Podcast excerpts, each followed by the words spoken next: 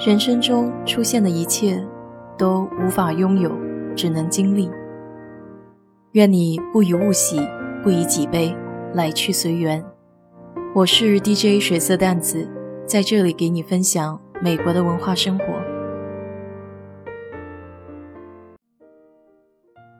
昨天刚开始看《穷查理宝典》这本书，我对里面有一句话很有感触。就是在两分钟内用简单的叙述去描绘一件复杂的事情，这是我一直很羡慕的一种本领。公司身边有不少美国人都特别能说会道，不过通常他们是走向另一个极端，就是特别能聊。一个简单的事情可以聊好久。他们讲事情的时候大多都很有趣，就像听故事一样，很多时候都让我觉得眼前一亮。比如我们组会的经典项目，每次都要求先讲讲安全方面的事情，可以是关于公司内部办公室，或是生产线的安全隐患，也可以是日常生活中经历或是看到的一些与安全有关的知识。前两天组会，我的一个同事就聊了关于过期药品的事情。按照一般逻辑，这个问题很简单。看到过期药品就得扔呗，这还有什么好聊的？只能说我的想象力不够丰富。他的幻灯片一共只有一张，上面就两张图片：一个柜子里装满了零散的药瓶，一个是放大的药瓶上的生产日期。一开始，他先从上个礼拜的天气说起。最近气温变化比较多，他家里有三个小朋友。小儿子习惯不好，夜里总是喜欢蹬被子。于是上个礼拜周二晚上的十点，儿子受凉了，身体不舒服，她和老公就一起下楼找常用药，翻箱倒柜了半天，总算找到了那瓶需要的药。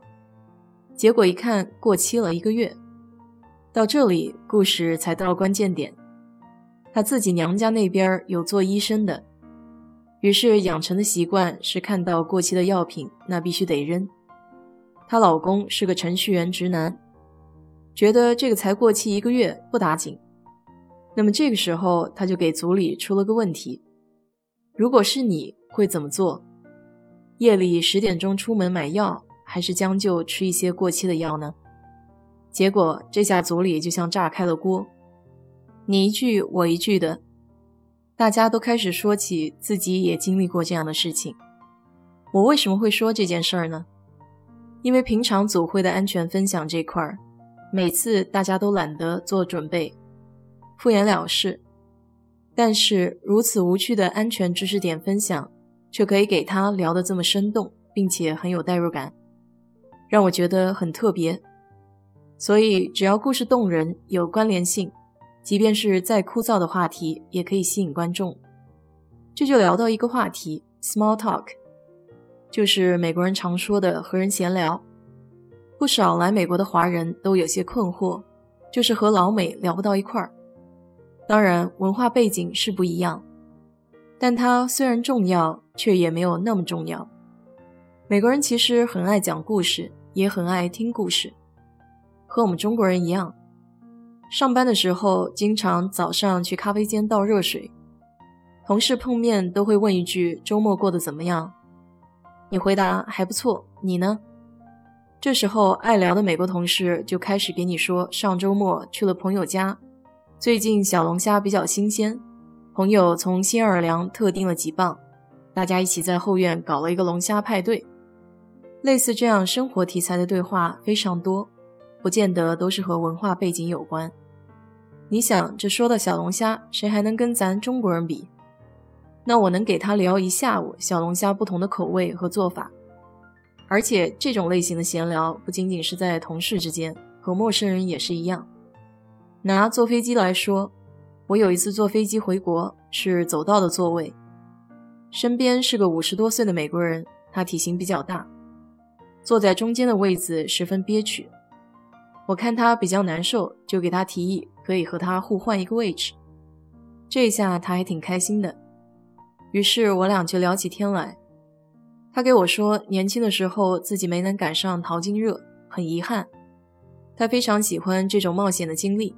现在退休了，特别想满足一下自己以前的愿望，所以准备去澳大利亚开矿。他老婆是个中国人，他给我说，他老婆远嫁美国，一个人很孤单，平常也没有什么人说话，还问我以后回休斯顿可不可以时常和他聊聊天。就这样东一句西一句的，时间过得很快，就到目的地了。在美国，你会发现。